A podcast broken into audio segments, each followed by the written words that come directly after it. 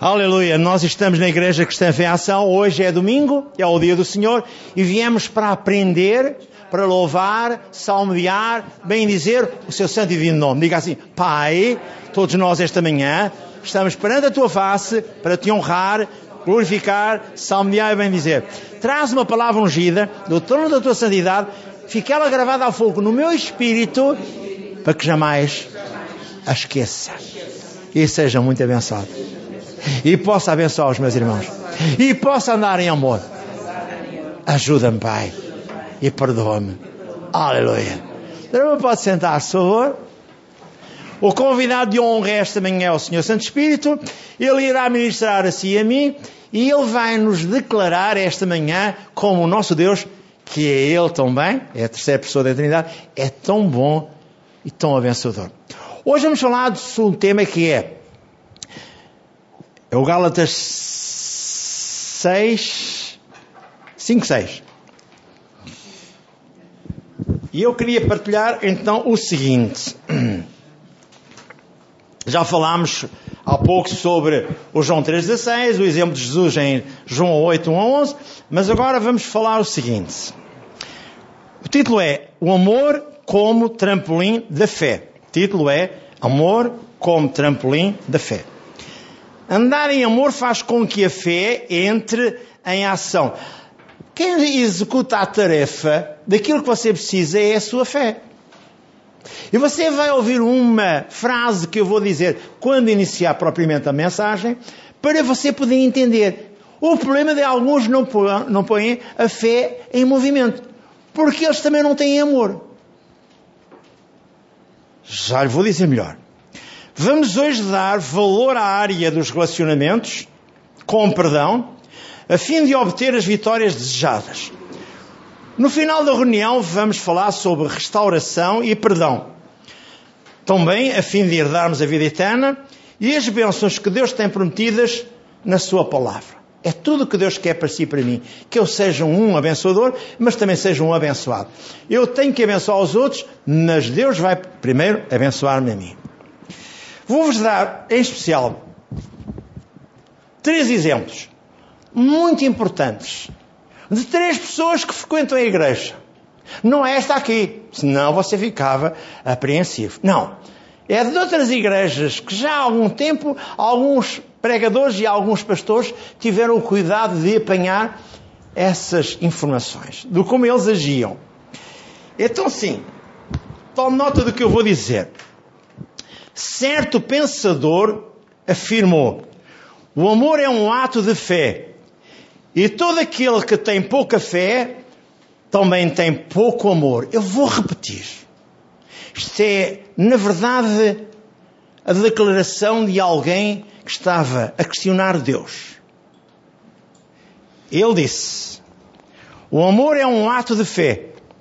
E todo aquele que tem pouca fé tem pouco amor. Quando você vê uma pessoa travessa, ou seja, com dificuldade em relacionar-se, fique ciente. Isso vai afetar a fé dessa pessoa. Ela vai resolver todos os seus problemas, mas nunca o consegue resolver com Deus. Porque ela falta-lhe essa parte. A área do amor. Vai buscar tudo e mais alguma coisa fora da igreja para resolver os seus problemas. Mas os seus próprios problemas ela não consegue resolver porque lhe falta amor. Agora o que eu lhe vou dizer mais é o seguinte: o apóstolo Paulo afirma que o amor é o caminho para a fé entrar em ação. Vem descrito em Gálatas 5, 6. Mas agora é importante que eu saiba, em Romanos 5, 5, diz que Deus derramou o seu amor ágape, um amor que não tem paralelo, derramou no meu coração. E ao derramar no meu e no seu coração, não o derramou na sua cabeça. E a sua cabeça é como um computador que está sempre a receber e a emitir informações. Mas se a sua cabeça estiver completamente restaurada pela palavra de Deus, você consegue ser um abençoador. E isso diz lá em Romanos 12, 2. para que eu saiba qual seja a perfeita, agradável vontade de Deus, eu tenho que renovar a minha alma com a palavra de Deus. Eu tenho que estar sempre pronto e disposto a renovar-me em Deus. Por isso a Bíblia diz: operai a vossa salvação, a salvação do seu corpo e a salvação da sua alma. E quando em 1 Tessalonicenses 5, 23 diz que eu devo estar preparado, corpo, alma e espírito, para a vinda do Senhor Jesus. Isto porquê? Porque esta é a realidade bíblica. Você vive num mundo de influências e até a sua própria família influencia negativamente algumas coisas que você nunca imaginava. A semana passada falei de um tema. Lá em Mateus 10, que a família é o primeiro obstáculo do homem. Ele disse: Eu vim trazer a espada. Eu vim trazer dissensão entre o pai e o filho, entre a filha e a mãe, entre a nora e a sogra. Eu vou mostrar a vocês e a toda a gente que nem todos estão preparados para me servir e para andar comigo de mãos dadas. Porque Deus diz que perscuta dos céus os cheios da terra para que o possam servir. Numa família, numa mão, os dedos não são iguais. Não é verdade que nos dias do rei Saúl, o Samuel foi buscar a casa de Jessé, um rapazito que não tinha valor algum, que era o Davi, e sete irmãos que lá haviam, ele era o único que Deus quis escolher para ser um com Deus. Ele diz: Amei a Davi. Diz Deus no Salmo, salvo erro 89. Quer ver? Amei a Davi. Uau! Porquê que ele amou Davi? Porque Davi, todos os dias de manhã, se levantava a tocar harpa e a louvar e a glorificar a Deus. E a abençoar os seus irmãos. E este é o problema da sociedade. Salmo 89. Fica um antes do 90. Diz assim no versículo 20: Achei a Davi, meu servo, com o meu santo óleo ungi. E a certa altura diz também que o coração de Davi era o coração do Senhor. Mas ele era humano e mandou Urias para a frente de batalha e fez isto assim, como você faz, ou pior. Mas ele reconciliou-se com Deus no Salmo 51. E diz: Em pecado fui formado dentro do ventre de minha mãe. E depois abençoou o filho de Betseba, a ex-mulher de Urias, e deu-lhe o trono. Sabe quem foi ele? Foi Salomão. Salomão. Por isso está a ver, a história bíblica é tão importante que é a minha vida e a sua vida. Agora eu posso compreender algo mais. Tanto a fé quanto o amor são do coração. Em Romanos 5,5, Paulo escreve: O amor de Deus é derramado em nossos corações pelo Espírito Santo que nos foi otorgado, que nos foi dado. O amor de Deus é o amor ágape. E ele entrou em nós. É um amor que não tem nada a ver com trocas. É dado sem estar à espera de qualquer pagamento da nossa parte. É um amor puro. É um amor fora da imaginação humana. É dado por cada um de nós. Este é o amor de Deus. Então, o amor de Deus não é derramado em nossas cabeças, mas sim em nossos corações. Portanto, se o irmão deixar que a sua cabeça o domine, está em apuros. Vou repetir o que disse há pouco do Gálatas 5, 6. Que a, fé atua pelo amor. A fé também é do coração e não da cabeça. Muitas pessoas têm problemas em seu caminhar pela fé porque não entendem esta verdade. E o título da mensagem que eu dei foi este: O amor é o trampolim para a fé e buscar tudo o que precisa. Quando você andar em amor, você exercita a sua fé e vai buscar tudo, mas tudo, mas tudo o que você precisa. Quando eu leio 1 de João, capítulo 4, versículo 7, diz que Deus é amor. Ele é definido pela palavra amor e é definido, definido pela palavra espírito. E é isto que é importante que eu saiba. Esse, esse amor desinteressado de Deus, mas com grande revelação, para o ajudar a si, para me ajudar a mim. Sabe que quando você foi formado, ele viu a sua formação. Ele deu do seu espírito para você ser hoje quem é. E no dia em que você recebeu Jesus como Senhor e Salvador, Ele recriou o seu espírito adâmico num espírito de natureza divina, para você poder amar a Deus, servir a Deus e amar os seus semelhantes. Disse-lhe que ia falar três amores distintos dentro da igreja. Vai ser muito engraçado você ouvir. Então diz a palavra de Deus: eliminar o conflito que existe entre a alma e o espírito. Em Gálatas 5, 16 e 17, diz que ambos se opõem um ao outro.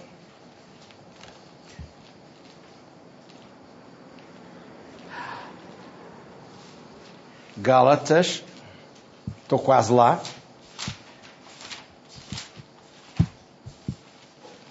Só mais um bocadinho.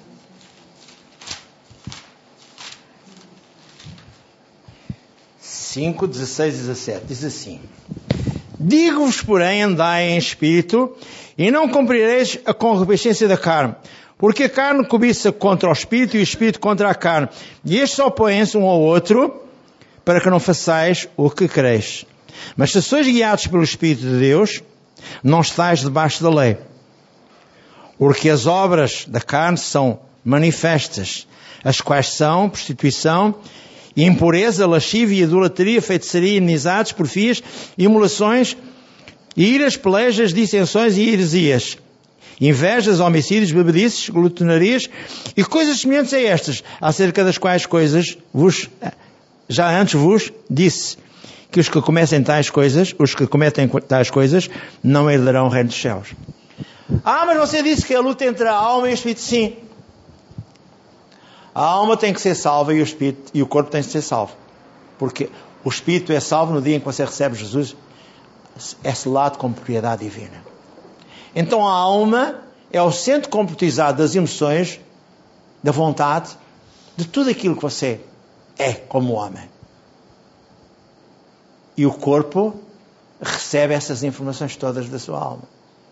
Por isso, se a sua alma estiver mal, o seu corpo está mal.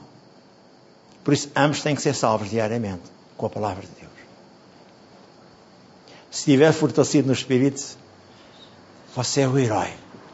Você vai vencer todas as barreiras e obstáculos. Porque é isso que Deus quer. Fortalecimento do seu Espírito.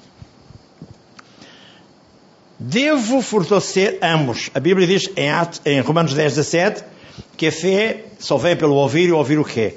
A palavra de Deus a fim de chegar eu e você à vitória. Podes-me ler Romanos 5,17? Diz que por um homem entrou o um mal no mundo, mas por outro homem entrou a vitória para si e para mim. Quer ouvir? Porque se pela ofensa de um só a morte reinou por esse, muito mais os que recebem a mudança da graça e o dom da justiça reinarão em vida por um só, Jesus Cristo. Amém. Está a gravar, não tem colunas abertas. Por isso não te ouves. Então o que é que eu quero dizer? O Romanos 5,17 diz que eu estou capacitado para reinar. E recebi o dom da justiça. Sabe que qual foi a primeira vez que eu ouvi depois que houve o Pentecostes? Lê-me lá em Atos 2, 38. Por favor. Lê o 37 e 38. Atos 2, 37 e 38. É que as pessoas ainda não entenderam que Deus organizou tudo perfeitamente bem para que eu e você fôssemos abençoados. Atos 2, 38, lê primeiro o 37 e depois o 38. Acho que o 37 vem antes do 38. Julgo eu. 37. 37. Atos 2, 37. Ouvindo eles isto, compu- Repita lá outra vez. Ouvindo eles isto, comp- compungiram-se no seu coração e perguntavam a Pedro e aos demais apóstolos, que faremos, varões e irmãos? E disse-lhe Pedro, arrependei-vos e cada um de vós seja batizado em nome de Cristo para perdão dos pecados e recebereis o dom do Espírito Santo. Amém. Sabe o que é o dom do Espírito Santo? É a capacidade de você ter discernimento, ousadia, determinação para guerrear contra os demónios e vencer. O Senhor Jesus disse em Atos 1.8 Não saiam de Jerusalém sem que do alto sejais revestidos de poder para seres minhas testemunhas, tanto em Jerusalém, como em Samaria, como nos confins da, terra. Então é isso que Deus quer. O dom da justiça capacita o homem para a vitória e para o sucesso. Agora, é importante que eu saiba. As dúvidas vêm até si pela sua cabeça. O diabo sussurra à sua alma pensamentos e ideias contrárias à palavra de Deus. Isso é verdade, pastor. Olhe, logo no início, o meu irmão Adão e a minha irmã Eva deram ouvidos à voz do tentador. Será que foi isso que Deus disse? A serpente falava com eles. Mas a serpente era um animal? Não. É que no paraíso todos os animais falam a mesma linguagem que o homem fala. E é aqui que se estabelece a diferença. Até que haja este discernimento, as pessoas não têm compreensão. Quando você chegar ao céu, os próprios animais que lá andam, eles têm uma linguagem próxima de sua, da sua. E você entende. E eles transmitem as coisas por pensamentos. Olham uns para os outros e transmitem a informação via pensamentos. Que é o Espírito puro. Mas o cuidado a ter com a nossa língua. A irmã quer-me ler também um versículo bíblico, Tiago 3,6. Ah, irmão, o que você vai ler. Nem imagina os problemas que vai anunciar aqui. Tiago 3,6. 3,6. O que é que dirá o Tiago 3,6? Ora, a língua é fogo, é mundo de iniquidade. A língua está situada entre os membros do nosso corpo e contamina o corpo inteiro. E não só põe em chamas toda a carreira da existência humana, como também é posta ela mesmo em chamas pelo inferno. Uh! A língua, irmã. Veja lá bem como o Tiago tem o cuidado de avisar esta gente. A língua é um mal tremendo. Sabe o que é que diz lá em Provérbios 26, 2? Alguém se lembra? Provérbios 26, 2? Não percebi. Não, não, Provérbios 26, 2. Alguém se lembra? Ah, eu quero ouvir.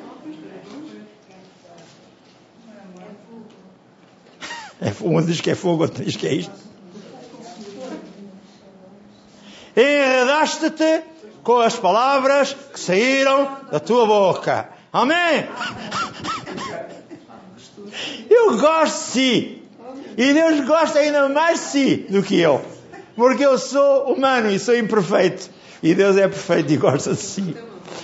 Então é importante que o nosso Deus possa falar consigo. Em Romanos 10, 9 e 10 diz: Com a boca confessamos que Jesus é Senhor e com o coração cremos que Deus o ressuscitou de entre os mortos e seremos salvos. Na verdade, com o coração cremos para a justiça e com a boca se confessa para a salvação. Por outras palavras, o homem crê com o coração e não com a cabeça. A fé é do coração e atua pelo amor. Então ouça o que eu lhe vou dizer agora. Acorde bem. O problema do homem, no campo do amor, as pessoas tentam substituir o amor humano, o amor de filhos, o amor de pais, o amor de irmãos, o amor ao pastor, o amor a este, o amor àquele, tentam substituir esse amor pelo amor divino. Ah, são completamente distintos e diferentes. É por isso que há grandes problemas. Os dois não são a mesma coisa. O amor natural pode transformar-se em ódio noite para o dia e o amor divino é inalterável. Você pode gostar muito de uma mãe, mas ela faz numa patifaria. Você pode gostar muito de um pai, ele faz numa patifaria. E logo você escarnece dele. E você está a ser penalizado sem você se aperceber. Pois diz porquê? Porque quem não respeita o pai e a mãe, Deus não respeita. Diz lá, Efésios 6, 1 em diante. Quer você queira, quer não. Esta é a verdade bíblica. Então ouça, Marcos 11, 23, 24, especialmente o 25, diz, quando estiveres orando, perdoai, para que o vosso Pai que está nos céus ouça e perdoe e dê resposta à vossa oração. Algumas pessoas dizem, não posso perdoar fulano ou cicrano ou beltrano. Mas o amor divino pode perdoar. De facto, se um crente disser não posso perdoar, está deixando a sua cabeça ou a carne dominá-lo. Porque o amor de Deus foi derramado em nossos corações pelo Espírito Santo, Romanos 5,5, que está em nós. Deus perdoou-nos a todos. E a Bíblia diz, lá em Romanos 5,8, que isso aconteceu. Mas em Efésios 4,32, ouvimos o Paulo dizer à igreja de Éfeso: Antes, sede uns para com os outros benignos, compassivos, perdoando uns aos outros, como também Deus, em Cristo, nos perdoou. Ah, mas eu bato o pé. Opa, você bate o pé como você quiser. Por isso é que você tem as solas dos sapatos gastas. Porque você bate o pé demais. E gasta as solas. E depois diz, porquê, meu Deus? É pá, você vai ter que perdoar. Você vai ter que andar em amor. Senão não funciona. Agora vou-lhe dar os três testemunhos que disse que ia dar. Você vai três, vai ver três pessoas distintas dentro da igreja. Pastor, é. E vou terminar com isto. E depois vou chamar à frente assim. Se você quiser reconciliar-se a sério, vem à frente e diz, Senhor, olha, depois desta mensagem, ó Deus, nada mais me resta senão pedir-te que me ames, que me perdoes e que me capacites para perdoar o próximo. Não quer dizer que vá sentar-se com ele à mesa, mas tem que perdoar. Senão não funciona. Quer ouvir? Alguém que deixara a sua carne dominá-la, em vez de andar em amor, certa vez uma senhora crente veio ter com o pastor após a chegada deste à nova igreja para o informar de uma situação ocorrida com ela e outra irmã. Pastor, tome nota. Com as pessoas que sempre querem contar-lhe primeiro. Esse tipo de informação geralmente é direcionado em benefício próprio, pastor. Pastor, eu quero contar-lhe como a irmã fulana X me maltratou. O pastor ouviu-a, mas no fim de algum tempo interrompeu e perguntou: Um momento, irmã. Há quanto tempo isso aconteceu? Olha, irmão pastor, terça-feira que vem completará oito anos. A expressão do pastor foi esta, para esta mulher.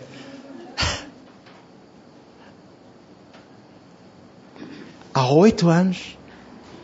Não me compreenda mal, eu perdoei, mas nunca me esquecerei de como aquela mulher, aquela velha bruxa me tratou. A reação do pastor foi também: Você é uma mentirosa compulsiva, uma descarada. Você não perdoou, pois se a tivesse perdoado, não estaria ainda hoje, há oito anos esta parte, a relembrar tudo isso e ainda por cima a chamar a bruxa a outra. Afinal, o que é que você anda a fazer na igreja? Oh, sua galinha de ovos de ouro. O que é que você anda a fazer na igreja? É esta a pergunta que Deus faz. Então não há conversão, não há restauração. Um outro caso. Depois de um culto, um jovem casal veio ter com o pastor da igreja eles eram um casal que trabalhavam para o ministério, eles eram presbíteros. foram convidar o pastor para jantarem com, com ele fora. Isto foi um domingo de manhã, ou domingo à tarde, e eles foram jantar com ele. E ele não se importou de ir. No restaurante, a esposa desse jovem casal disse: Pastor, o irmão deixou-me confusa. A mensagem que pregou em 1 João, podes ler, 1 João 3, 4 e 15, mexeu comigo. E eu estou apreensiva. Ouvi tudo aquilo que disse aqui na mensagem. O pastor diz que quem odeia o seu irmão não tem vida eterna. Isso também é com a minha sogra. 1 João 3, 4 e 15. E qualquer que nele tem esperança purifica-se a si mesmo, como também ele é puro. Qualquer que comete pecado também comete iniquidade, porque o pecado é iniquidade. 15. Qualquer que aborrece o seu irmão é homicida, e vós sabeis que nenhum homicida tem permanecente nele a vida eterna. E ela perguntou: Isso também é relacionado com a minha sogra? É. Mas aquele pastor conhecia bem aquele casal. E sabia quem era aquele casal. E então teve um diálogo franco e aberto com aquele casal para amenizar aquela cabeça e fez-lhe um teste. Ela dizia: Pastor, mas eu, eu confesso, eu odeio a minha sogra. A mensagem inclui também a minha sogra. Se a irmã odeia a sua sogra, assim é. Mas, pastor, eu fui salva, batizada nas águas, batizada no Espírito Santo, ainda era uma garotinha. Não importa o tempo, minha, minha irmã. Se odeia, não tem a vida eterna permanentemente em si. Como, pastor? O que é que eu vou fazer? Então, como o pastor a conhecia bem, deixou que ela compreendesse como a sua cabeça e a carne assumissem o controle da vida dela. Era apenas carne. O pastor fez-lhe um teste. Olhe bem nos meus olhos e diga: odeio a minha sogra. E ao mesmo tempo observe o seu espírito. O pastor perguntou: o que é que aconteceu dentro de si? E a resposta dela foi: há algo arranhando cá dentro. Minha irmã, o amor foi derramado em seu espírito. A, a chama é real. E eu lembro e faço uma atenção para si. O que é que deve fazer agora? Haja como se agiria se a amasse profundamente. Porque você já não odeia a sua sogra.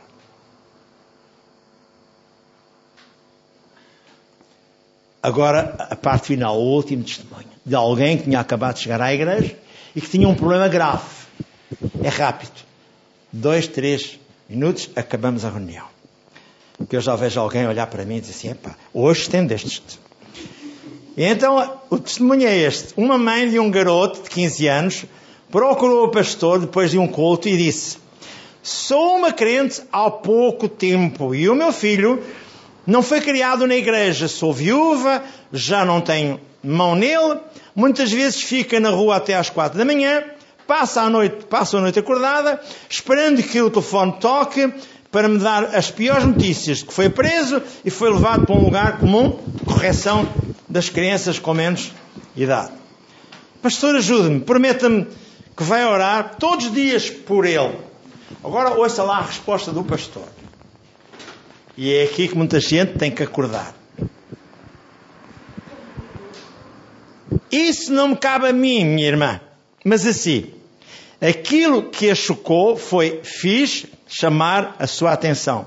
O pastor explicou: enquanto o irmão o estiver condenando, a minha oração não faz sentido algum nele nem em si. Aposto que a irmã discute com ele durante a refeição e está sempre tentando empurrar Jesus e a refeição goela abaixo. Como é que o pastor sabe disso? As suas censuras afastam dele Deus. Prometa que de hoje em diante a irmã não vai dizer mais uma palavra acerca de Jesus. E enquanto estiver acordada à espera dele, diga-lhe: a Deus somente uma frase: Senhor, eu envolvo com fé e amor. O pastor voltou mais tarde àquela igreja, 15 meses depois. A senhora foi ter com o pastor, o pastor quase já nem a conhecia porque estava diferente. Perguntou-lhe: Lembra-se de mim, pastor? Contou-lhe o que se tinha passado. Seis meses atrás, o filho chegou a casa, às quatro da manhã, no domingo. No domingo de manhã, levantei-me para ir à igreja. O meu filho levantou-se e tomou café comigo e disse: Mãe, eu acho que, que vou com, hoje com a senhora à igreja, esta manhã. Agi como se não me importasse e disse: Com certeza, mas você acabou de chegar e como é que vai para as aulas na segunda-feira? E disse ele outra vez: Eu vou com a senhora à igreja. No sábado seguinte voltou à mesma hora, quatro da manhã. No domingo foi comigo à igreja foi feito um apelo à salvação, ele nasceu de novo e foi cheio do Espírito Santo. O meu filho vivia 100% para o diabo, agora vive 120% para Deus. E agora ouça o que eu lhe vou dizer. Faz muita diferença andar em amor. Ao andar em amor, a sua fé entra em ação. Se a minha fé não estivesse dando resultados, a primeira coisa que iria conferir Estou ou não andando em amor? vou só lhe dizer o seguinte: este rapaz, mais tarde, matriculou-se num seminário e foi fazer o curso de pastorado e hoje é pastor. Para si, esta manhã, o que é que eu lhe digo? Estamos aqui e se está ofendido e que não consegue perdoar, deve tomar uma atitude. Vir à frente, reconciliar-se para ter a certeza da vida eterna e as bênçãos que lhe são destinadas virão para si e será abençoado. Quer ficar de pé? Diga assim, Senhor Deus e Pai, eu ouvi esta mensagem, inclusivamente este último testemunho de uma mulher que aprendeu a envolver o filho com fé e amor. E resultou. Ao fim de seis meses, aquele filho estava completamente liberto daquele espírito satânico que o prendia a este mundo. Mas hoje, eu já ouvi dizer que aquela mulher venceu com fé e amor. E aquele filho hoje está no ministério. Assim, esta manhã, Pai, se eu não consigo perdoar, se há alguma mágoa em mim contra algum familiar meu, contra alguém que mais próximo de mim está, eu sou o primeiro a pedir perdão a ti e a ele e me vou reconciliar contigo. Para que as bênçãos venham em catadupa sobre a minha vida e eu tenha a plena certeza que vais viver eternamente comigo. Eu creio e assim é comigo. Amém? Teu irmão tem agora a sua oportunidade. Se tem algum assunto que o magoa, que o maltrata, que está em dificuldade para poder perdoar alguém que o maltratou, que até o colocou numa situação menos própria, você perdoa e Deus vai mudar as coisas. Lembre-se, aquela manhã venceu porque orava todos os dias. Eu envolvo com fé e amor. E não dizia mais nada. Eu envolvo com fé e amor. Eu envolvo com fé e amor. E aquele filho mudou. E aquele filho entregou-se a Jesus. E, eu não lhe contei a história toda, porque foi só um resumo. É este Deus que você tem que servir, é este Deus que eu tenho que servir, é este Deus que nos vai levar à vitória e ao sucesso. Amém? Seja o Senhor glorificado e esta mensagem seja para edificação pessoal, minha e vossa, no nome de Jesus.